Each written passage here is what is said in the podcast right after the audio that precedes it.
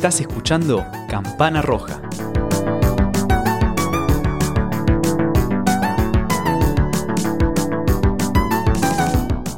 Mi queridísima audiencia campanera, déjenme que les dé la bienvenida a un nuevo episodio de este bonito podcast que hemos dado en llamar Campana Roja. Yo soy Nicolás Gasparini y frente a mí tengo al doble de riesgo de Jordi, el niño polla, el señor Felipe González. Feli. Hola Nico, ¿cómo estás? ¿Qué, qué halago, qué halago, qué halago más grande. Claro. El de- Porque a veces el argumento de la película involucra un poquito de acción y ahí te mandan a vos, Sí. haces la pirueta, la vuelta a carnero y después Ah. aparece Jordi cuando hay que poner... Ah, claro, claro. Ah, vos, ah, vos decís Ah, que vos me tiene que- imaginabas que... eras el, el doble Claro. de intimidad. Sí, no sé, no va, qué sé yo, digo.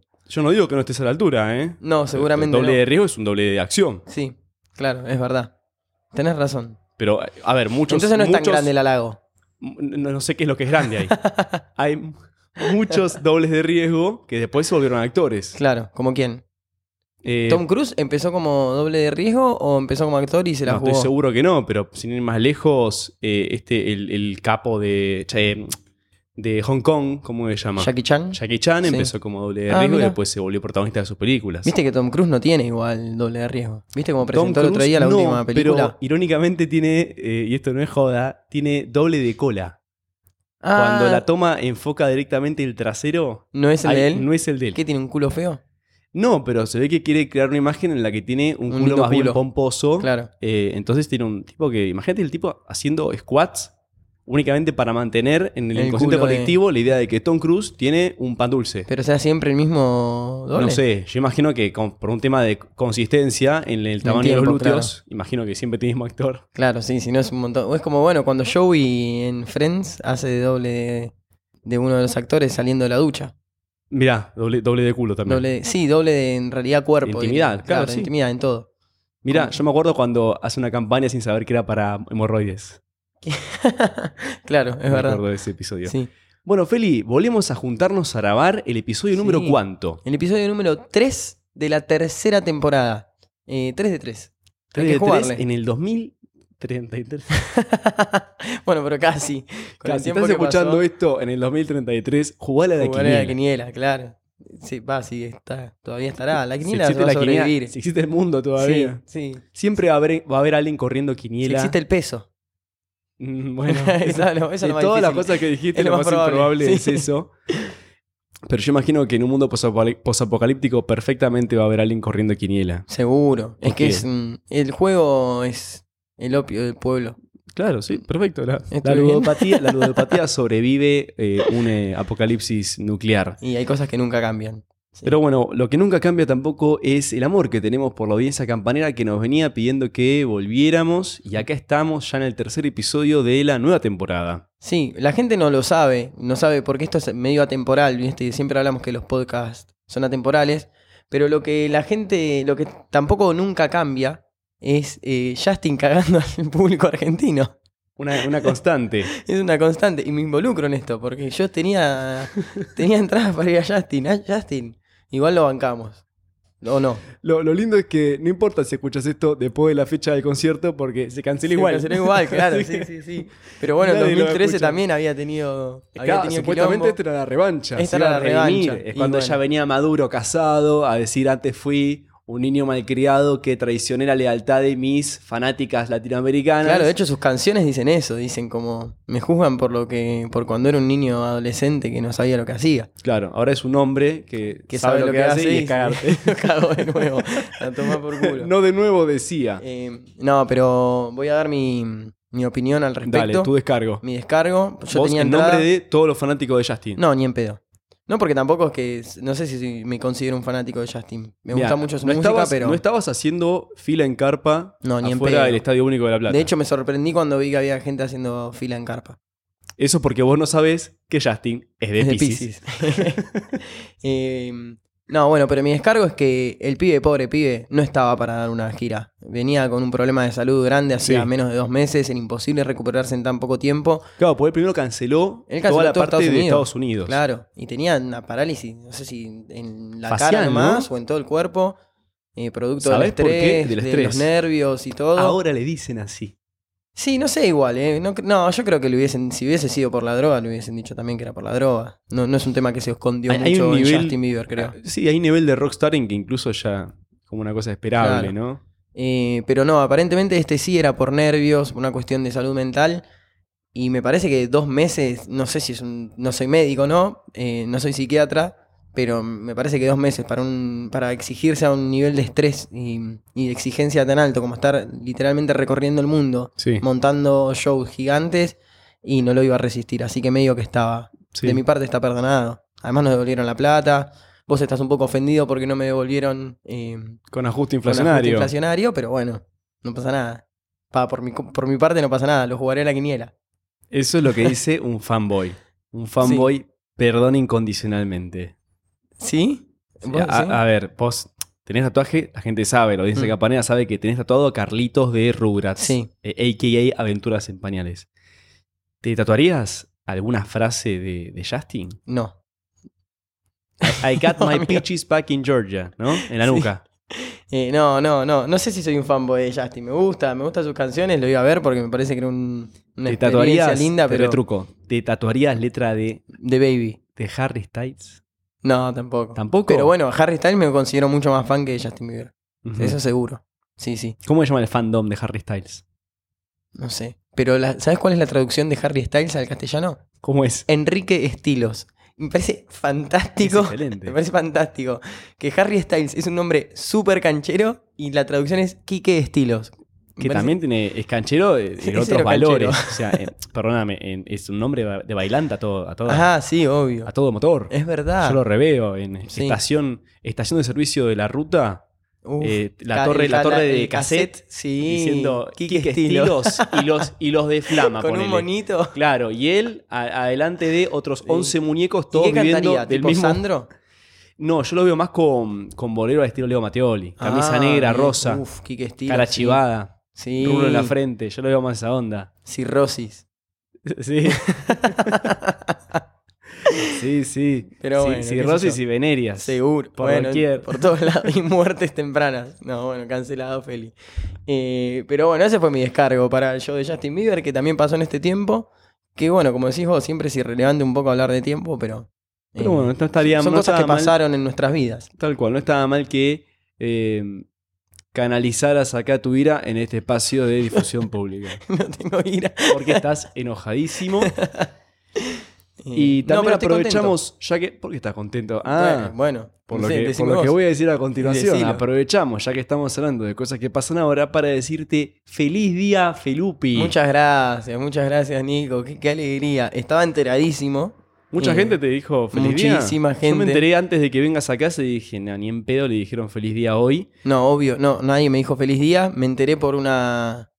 Porque vi una foto en Twitter o porque alguien me lo, man- lo mandó por WhatsApp. Que decía Eh, día del Mufa. Sí, día del pelirrojo, decía. Hoy es el día del pelirrojo en Argentina. No sé cómo es en otra parte del mundo. En Argentina. No sé por qué hay un día del pelirrojo. Es porque hay días para cualquier cosa. Hay día del, Hay veces del que rubio. tiene día del asistente ortodoncista, ¿viste? Que- Cosas que son re específicas. Sí, sí, digamos las cosas como son. Bueno, voy a buscar yo por qué es el día del pelirrojo hoy. Para mí fue porque hoy nació, falleció algún, alguna pelirrojo, pelirroja Carlitos. célebre. Carlitos Pero es un personaje ficticio. No importa, pero es pelirrojo. Es el pelirrojo más icónico que conozco. Ed Sheeran. Y Ed Sheeran, claro. Eh, eh, hoy, hoy en la historia, un día como hoy en la historia, se cruzaron en un boliche Ed Sheeran y Carlitos, Y Carlitos. de Rugrats. ¿Viste que ya cuando hicieron Rugrats Grown Ups. Claro, crecidos, sí. estaba Carlitos adolescente? Ahí fue cuando conoció a Ed Carlitos es Sheeran. fanático de Ed Sheeran. Claro. Y viceversa. ¿Sabías? ¿Cuánto podemos estirar esto? Feli, eh, para rematar, eh, Sí. uno de tus eh, micro éxitos personales de la vida es haber logrado que al menos en la escuela nadie te diga el colo.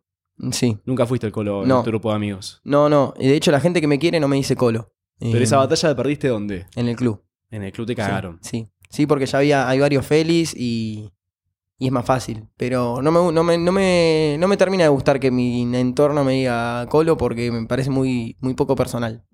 Estoy la de gente acuerdo, que me quiere me dice, Bueno, Colo, arrancamos con el episodio de hoy, ¿te "Te parece? chupa un huevo. Sí, amigo, por favor, empecemos.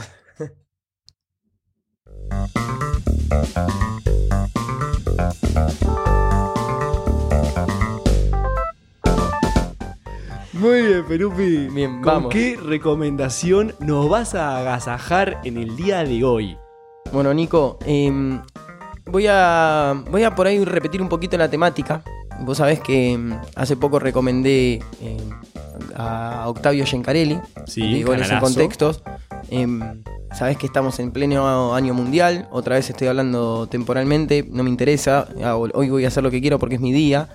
Em, vos sabés que también estoy subido a la escaloneta. Como diría Fantino, soy eh, primera línea oplítica Ujú. del, del Leónidas de Pujato. Está, Eh, está hablando del director técnico de la selección argentina. Lionel Scaloni, eh, que nos permitió soñar de nuevo, eh, que nos dio tantas alegrías en estas penumbras. Después y el último mundial de Lionel Andrés Messi, Ahí nomás estuvo, uno sí. de los mejores jugadores de la historia. Salimos subcampeones. Sí, a partir de subjetividades, quién es mejor ya, porque la verdad es que comparar es ridículo.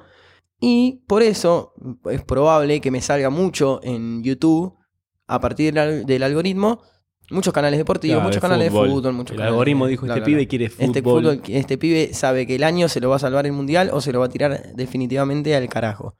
Y me está mandando un montón de canales de esos. Yo creo que ese, ese es el motivo. Entonces hoy traje un canal deportivo, más bien de fútbol, de archivo y, ¿por qué no?, de humor.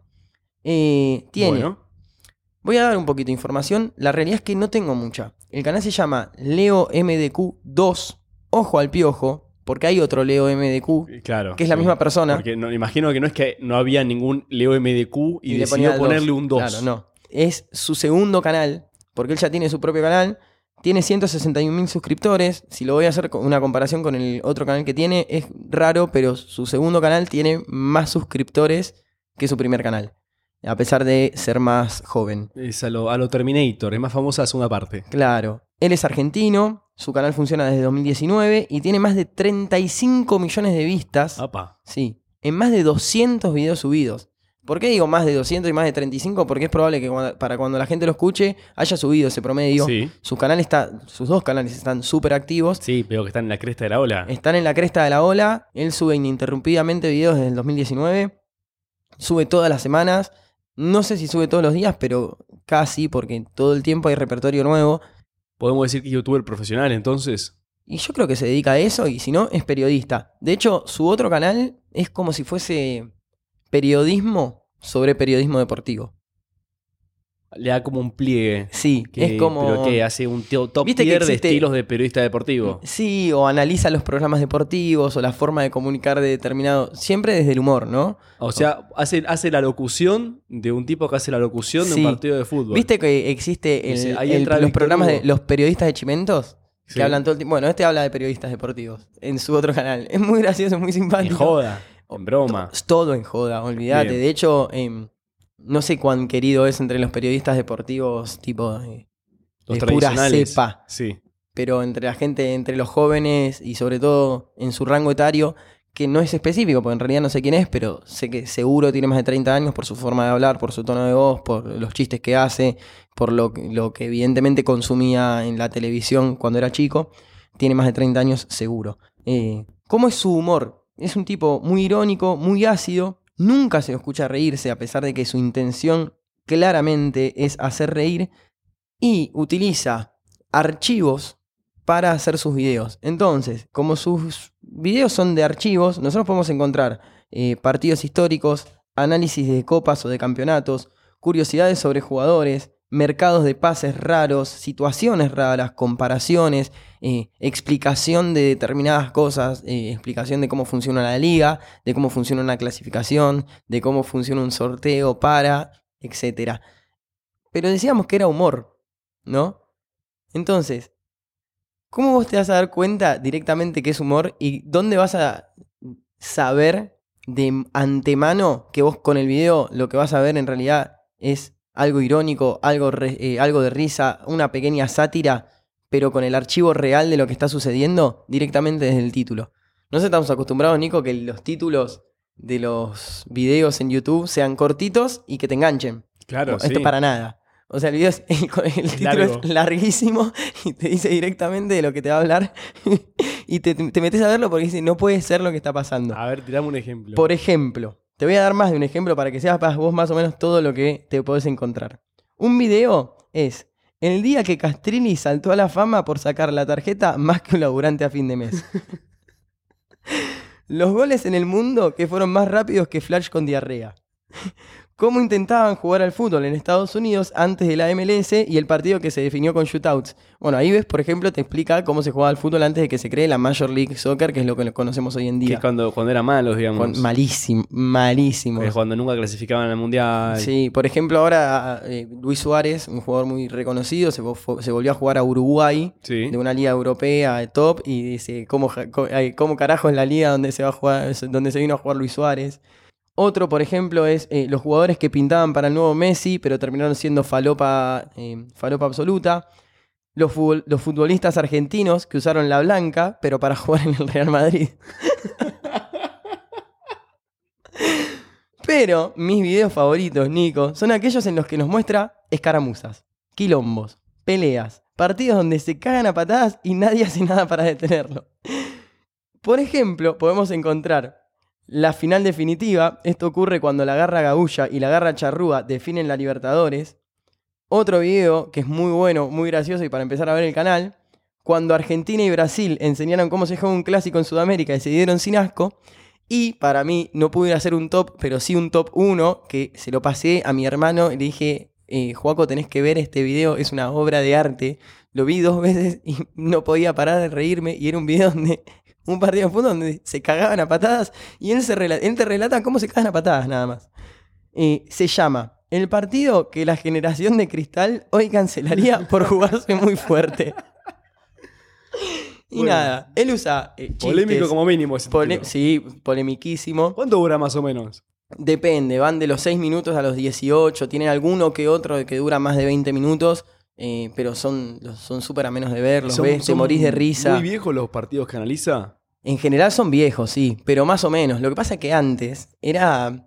Estaba mucho menos estricto el tema fútbol. Ahora hay mucha más tecnología, mucho más análisis, mucho más que. eh, La globalización hace que nada, que Se homogeneice Claro. el control también. Eh, pero antes pasaban cosas como un arquero atajando una pelota en- a- afuera del área, 3, 4 metros fuera del área, y que, la- y que él mismo diga, la, la atajada fue tan buena que era una lástima que el árbitro la cobrara, entonces hizo el boludo.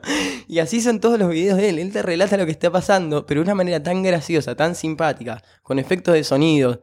Hace muchos videos sobre el fútbol mexicano y utiliza muchas frases de del Chavo del Ocho, muy gracioso.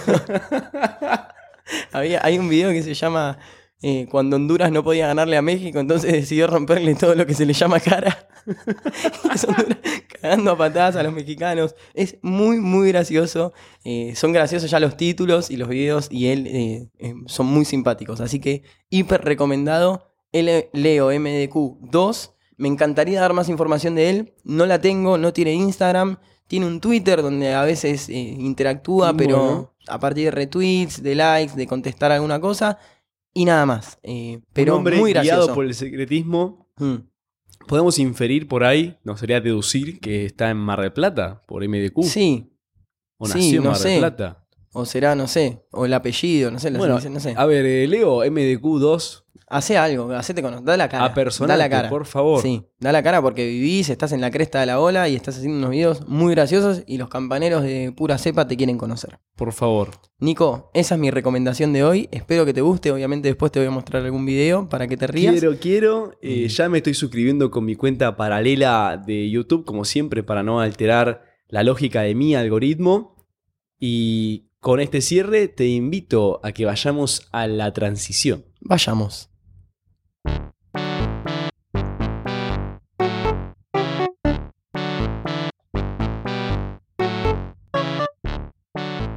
Bien, Feli. Bueno, ya estamos de vuelta. Y yo te traigo, Qué linda música, ¿eh? viste que gusta Sí, linda, sí. es la versión en 8-bit de lo que sería el tema de intro. ¿Estará en, más tranqui. en Spotify cuando subimos nuestras historias? La buscamos, La buscamos y si llega a estar, En Instagram, hacemos alguna, alguna historia de Instagram con ese temita de fondo que es muy bonito. Ok. Te decía, con esta reco que traigo hoy, vamos a retomar un género que alguna vez hemos presentado acá en Campana Roja con canales como Degenerate o Visión Guanaco. Estamos hablando de lo que es Qué lindos canales esos, se los volvemos a recomendar. y que los dos subieron un montón en, en Mm. suscriptores y en visualizaciones. Mm. Estamos hablando del canal de artista. En, en el caso de estos dos, ellos usaban YouTube como un soporte artístico, es decir, los videos en sí son el, el producto artístico, mientras que en el caso del canal que yo te traigo, le sirve como un registro, incluso como promoción de las obras del autor. Yo estoy suscrito a varios canales de artista, aviso, por lo que este no va a ser el último que traiga en Campana Roja. Estoy suscrito a ¿Te algunos gusta el muy, arte? muy me gusta el arte. Estoy suscrito a algunos muy raros. Pero para empezar quería hacerte una pregunta, Felupi. A ver. Contame, ¿qué es lo más extraño que viste alguna vez en una playa? ¿En una playa? En una playa. ¿Extraño? Extraño, bizarro, llamativo, infrecuente. Es que difícil lo que me estás preguntando y no me diste tiempo ni para pensarlo. Yo, por ejemplo, me acuerdo una vuelta que vi pasar una avioneta y que llevaba una estela, ¿viste? Como los que hacen Sí. publicidades en, en la costa atlántica argentina, pero tenía una propuesta de reconciliación amorosa. Ah. No me acuerdo bien qué decía, yo era más bien adolescente tirando para nene, pero era estilo, eh, Romina, perdoname, te juro que de ahora en más levanto la tapa. Una cosa así. No decía eso, ¿no? No, Pero no, obvio. Una sí, cosa sí. así. Y estaba el nombre de la chica. No decía el apellido, pero bastante la escrachaba. Si estaba en la playa, Romina se daba cuenta. Romina se da cuenta. ¿Vos alguna cosa de estilo viste? Sí, sí, pero no, me, no, no se me viene a la mente ahora. O Nico. por Me ahí la, vivi- muy la viviste vos. No, no, me agarraste muy desprevenido. Algún verano adolescente en, en Haciendo cualquier cosa. Gesell, por ahí la viviste vos. Sí, seguro haciendo situaciones bizarras, sí, pero bueno, no, no sé, son anécdotas más que nada. Bueno, claramente ninguno de los dos estuvo alguna vez en las playas de Delft, Países Bajos. Sí. Porque si fuéramos, podríamos encontrarnos al artista Tayo Jansen, acompañado por su perrito y sus asistentes, todos allí reunidos para probar alguna de sus inmensas esculturas cinéticas de PVC impulsadas por el viento. Jamás. Jamás. Lo único parecido que vi a una escultura gigante, eh, perdón, no sé si gigante, eh, pero cerca de una playa es el pato gigante que está en Punta Mogotes de, en Mar del Plata. El En una esquina. pato gigante ¿No lo viste? de Punta Sí, Mogotes. en una esquina. Yo soy más del norte de Mar del Plata. Ah, ¿no? bueno, yo soy más coqueto. Pato gigante. Hay un pato gigante a la altura del balneario 9, 10. Pero este no se movía. No, no se movía. El Inamovible, el que te digo gigante. yo se mueve. Ah. Vamos a hablar un poquito del canal Tayo Jansen. Se escribe Teo, pero Mm. se dice Tayo. ¿Confirmado o Por- lo pensamos? Oh, confirmado, confirmado, es mi opinión. Tayo Jansen es un artista, escultor e ingeniero holandés que vive actualmente en la ciudad de Delft. Está ubicada sobre el Mar del Norte, en los Países Bajos, como dije. Es una localidad con playas vastas, muy grandes, y donde sopla una ligera brisa, eh, razón por la cual llaman a Delft la Bahía Blanca de los Países Bajos. Y ese nombre, como sabemos, se lo puso Máxima Zorrieta, ¿no? sí. La reina de Ah, Holanda. ¿en serio? es ¿Esto es real? ¿Esto es real? Pensé que, le que de- un, tichi- un chiste La. Bahía Blanca. No, es un chiste mío. Ah.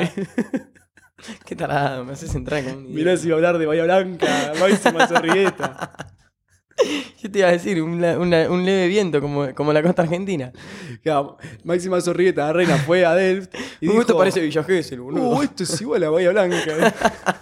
Parece Montermoso, me cago de frío. bueno, desde hace 32 Saludo a la gente de años... Bahía Blanca y por Montermoso. supuesto, por supuesto, los, los, ah, apreciamos un montón. Desde hace 32 años, Tayo se dedica al diseño y la construcción de unas grandes esculturas cinéticas que se desplazan por acción del viento o de aire comprimido. Cinéticas que se mueven, ¿no? Sí, sí. Él la llama Strandbeest, que significa animales de la playa en holandés. Mm. Aunque en inglés medio como que te suena a bestias perdidas, Sí, ¿no? beast. Stranded Beast. Claro. Pero no, es animales de la playa. Por ejemplo, vos, Felipe, sos un Strandbeest cuando, Cuando piso una playa. cuando pisas una playa Claro. en el mismo momento. En Gessel soy un Strambis. Sos un Strandbeest. Todas tienen, los Strandbeest, pues no, todas tienen muchas patas y velas, aunque existen de diferentes sistemas de locomoción. No un montón, pero hay varios. Generalmente es parecido el sistema de locomoción al de las arañas, ¿no? Como que van alternando entre Sí. muchas patas, pero también tiene que reptan como si fueran Como una serpientes. serpiente. Sí. La imagen general, eh, a mí personalmente me recuerda a los diseños de Da Vinci, por esto de que tiene muchos tubos, están atados, Claro. hay velas, eh, pero fuera de lo que me pueda recordar, verlas te da una sensación muy rara, porque por un lado eh, te caes de culo de la sorpresa de, che, qué, qué laburazo, qué proeza técnica, pero por otro te da un poquito de miedo. el Claro, porque estéticamente es, eh, es ajeno. No, porque claro, eh, no solamente es una cosa que uno no puede reconocer, sino que todos los materiales son muy artificiales, un tubo de PVC, eh, son velas y se están moviendo de una manera muy orgánica, tiene Claro. mucha vitalidad. Ah, sí. Entonces parece un bicho, parece Ah. una bestia de verdad. Ah, se mueve. Yo pensé que no se movía tan orgánicamente, que era un no, poco más se mueve tosco muy todo. orgánicamente, muy Ah, orgánicamente. Lo quiero ver entonces. Teo tiene 74 años, es un señor muy pintón, muy bien parecido. Está un poquito sordo. Bien mantenido. Está re bien mantenido. 24 Y años. También va todos los días a la playa, Sí, sí. arma bestias gigantes que se mueven con el viento, es un tipo dinámico. Claro. ¿no? Está un poquito sordo, te decía, no por la edad, sino porque pasó buena parte de la En vida Bahía Blanca. En el viento Claro, Blanca. apuntando la oreja al viento. No, eh, el tipo volaba en parapente. Ah, mira. ¿viste? Y como tenés siempre el, el ventilador en la mochila y no usaba protección, se ve por Claro. negligente, se quedó bastante, bastante sordo. Y usa un. Un coso, ¿no? siempre, bueno, no, no usa, siempre usar protección, chicos. Siempre. Para todo. Para todo. eh, Y sobre- para andar en parapente todo si también. vas a volar en parapente. ¿Sí? La carrera de Tayo como escultor de objetos kinéticos Parapetes. Empezó, empezó, no la dejaste pasar, ¿eh? Empezó en 1980 cuando, mirá la, mirá la idea que tuvo Tayo, cuando hizo un platillo volador con láminas de plástico que llenó con helio y liberó sobre la ciudad. Obviamente se armó un escándalo, la gente llamaba a la policía para decir que había visto un ovni en el cielo. Hubo patrulleros que desde tierra seguían el supuesto ovni Es que igual terrible cagazo. Porque en una persecución. Perdón que hable así. No, no, está bien, sí. Pero digo, en el medio. O sea, como vos me contás, que, que es algo que no lo reconoces, pero que se mueve orgánicamente, que no es tosco. Le puso lucecitas abajo incluso. claro, y de ¿eh? repente ves eso y, y sí, ¿qué vas a pensar? Eso es lo que pasó. Al final Teo dio la cara. Mm. Muchacho, soy yo, no es un ovni. Eh, así obtuvo fama, pero él siempre se lamentó que esa atención no recaía sobre sus obras anteriores, que eran todos paisajes de la costa de Delft, eh, sino que la gente decía, che, acepta esta escultura kinética, ¿no? Eh, ahora, todo este episodio, cuando yo investigaba para Reco del, del platillo volador, me hace acordar a el dirigible de la Serenísima durante Ah, los ¿te años acordás? 90. Así que se viene una pequeña story time, campaneros. Vamos a contarle un poquito a la gente. ¿Qué pasa? Vos te acordás, ¿no? Sí. Incluso estaban los kioscos en la Sí, sí, sí, miniatura, ¿no? obvio. Y en, las al- en los almacenes. En los almacenes, que incluso en Mercado Libre, si googleaste, aparece alguno. Yo voy a buscarlo. En los años 90, en virtud de una ley de convertibilidad que había en Argentina que garantizaba la falsa paridad entre el dólar y el peso, ¿no? Que durante la época estuvo buenísimo. Después Sí. vino la, la crisis del 2001, pero mientras duró, ¡ah! ¡Qué Para joda! Sí, tirábamos manteca al techo. Eh, te decía, durante esa época, acá en Argentina había mucha guita, mucha plata, y que se gastaba, por ejemplo, en campañas publicitarias. Resulta que la empresa de productos lácteos La Serenísima garpó, contrató un dirigible que sobrevolaba puntos de Buenos Aires y sus alrededores y tenía escrito a los costados el logo de la compañía. Yo nunca vi el dirigible, no sé vos. No, pero El real. no, más que en los almacenes. eh, Me acuerdo de No ver sé si no pasaba tele, por la, por la costa, ¿no? ¿Por dónde pasaba? iba por toda la provincia de Buenos Aires. No, no, no llegué a verlo. Yo creo. me acuerdo en, los- en la miniatura, en los almacenes, Mm. eh, Sí, y eso seguro. la propaganda con el dirigible bueno, volando. Bueno, de hecho, los productos mismos tenían el, el Tenían el dirigible. La leyenda cuenta que cuando sobrevoló Fuerte Apache, que es un barrio de clases populares, clases bajas, donde los vecinos lamentablemente tienen que convivir al día de hoy con actividad criminal fuerte, unos graciosos tirotearon al dirigible, la pegaste, le cagaron a tiros. eh, y tuvieron que hacer un aterrizaje de emergencia sí. ahí cerca. Qué lindo país. Peligrosísimo. Fin de la historia. volviendo, volviendo a Teo, Teo cursó estudios de física eh, en esa ciudad, en la Universidad de Tecnología de Delft, pero la abandonó y se dedicó al arte en 1974. Ahí fue que arrancó con los paisajes de la playa. Generalmente le ponía a alguna mujer con poca ropa para vender. Esto lo dice él, ¿eh? No lo digo yo. Le ponía una no, mujer ahí con una tanguita para que se venda el paisaje de Claro. playa. Pero después del episodio con el falso ovni, él consiguió financiamiento del gobierno para hacer esculturas cinéticas. Le dijeron claramente, eso es un hombre responsable. después del escándalo que hizo, vamos a darte dinero. Hay que darle dinero, como dice Homero. En 1990, Teo tenía a su cargo una columna para un diario y eh, se le ocurre en una afirmar que de seguir aumentando el nivel del mar, Holanda, bueno, los Países Bajos, habrían de quedarse fatalmente sumergidos. Y para contrarrestar ese efecto, él proponía, en serio proponía, construir unas máquinas autónomas que escarbaran la arena y la vayan tirando para el costado para hacer una represa de Claro, contención. sí, tipo un castores gigantes hechos de Exacto, PVC. A la manera de un castor, dijo él. Él puso manos a la obra y es en ese baile, que sigue hasta el día de hoy, que él creó el primer Strand Beast. Ah, ¿sí? ah mirá, esa fue la, ese fue el puntapié. Ese para la fue el puntapié. De hecho, los, los todos tiran arenita. Si vos ves los videos, la cantidad de arena que tiran, Sí, es nada. si voy yo con una pala, voy más rápido. Sí. ¿sí? Eh, claramente hay una intención artística. ¿no? Sí, obvio. Las generaciones de máquinas de Teo se van a clasificar según épocas, como si fueran eras geológicas. La primera de todas es en 1990-1991, le puso el periodo Lotón porque no caminaba, estaba echada y movía las patas nada más. Al toque le hace la época cuerda, porque le dice así porque empieza a atar los tubos de PVC con, con sogas de nylon, con cintas de nylon. La época cuerda es de 1991 a 1993. Y es en esos años en el que él diseñó las piernas a través de un algoritmo que ingresó en la compu para ver cómo cubre el sistema de, de- piernas más eficiente. Y le salió las piernas que tiene hasta el día de hoy.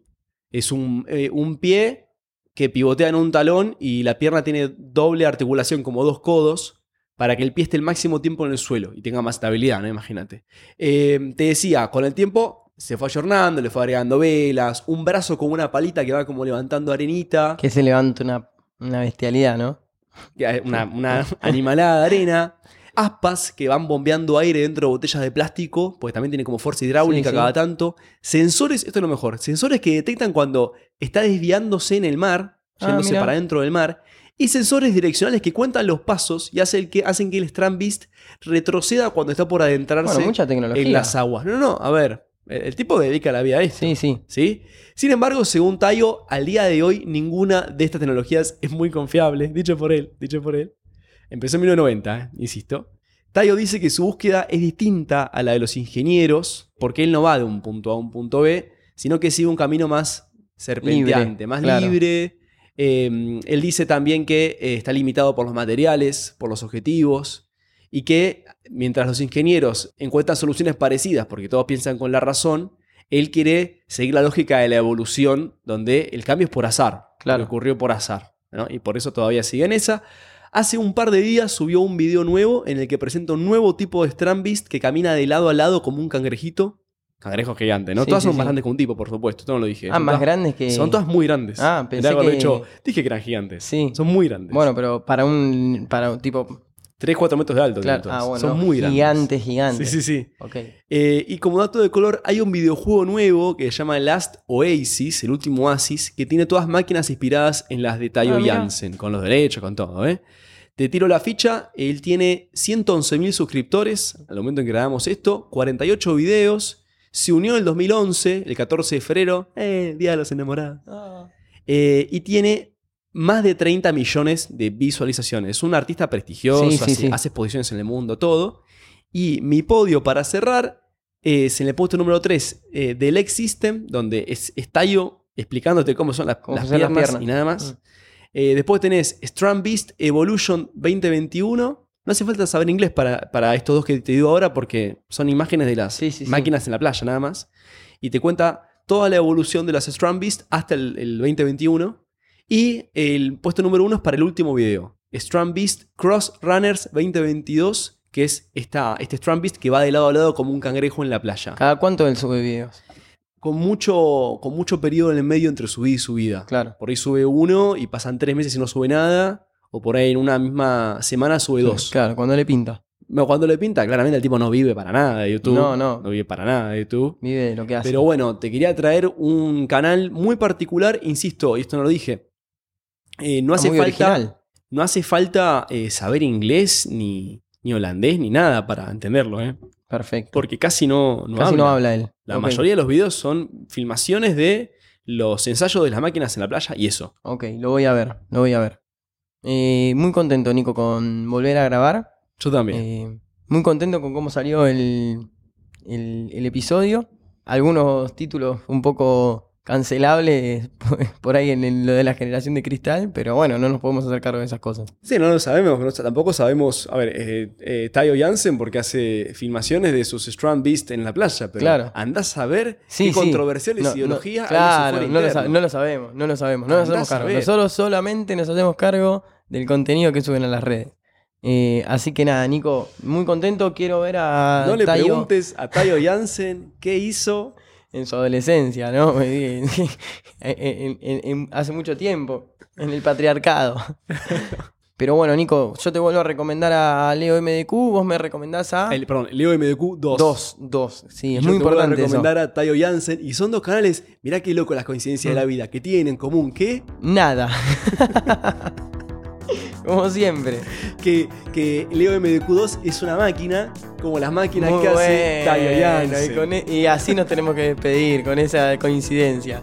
Nico, hasta el próximo episodio. Nos vemos en el próximo episodio.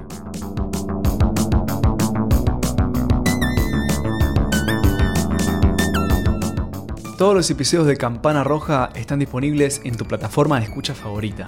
En todas. En absolutamente todas, Felupi. Y también podés seguirnos en Instagram en arroba campana roja podcast. Y en Twitter, Y en Twitter también, en arroba campana-roja, todo en minúscula. vengan esos mensajitos.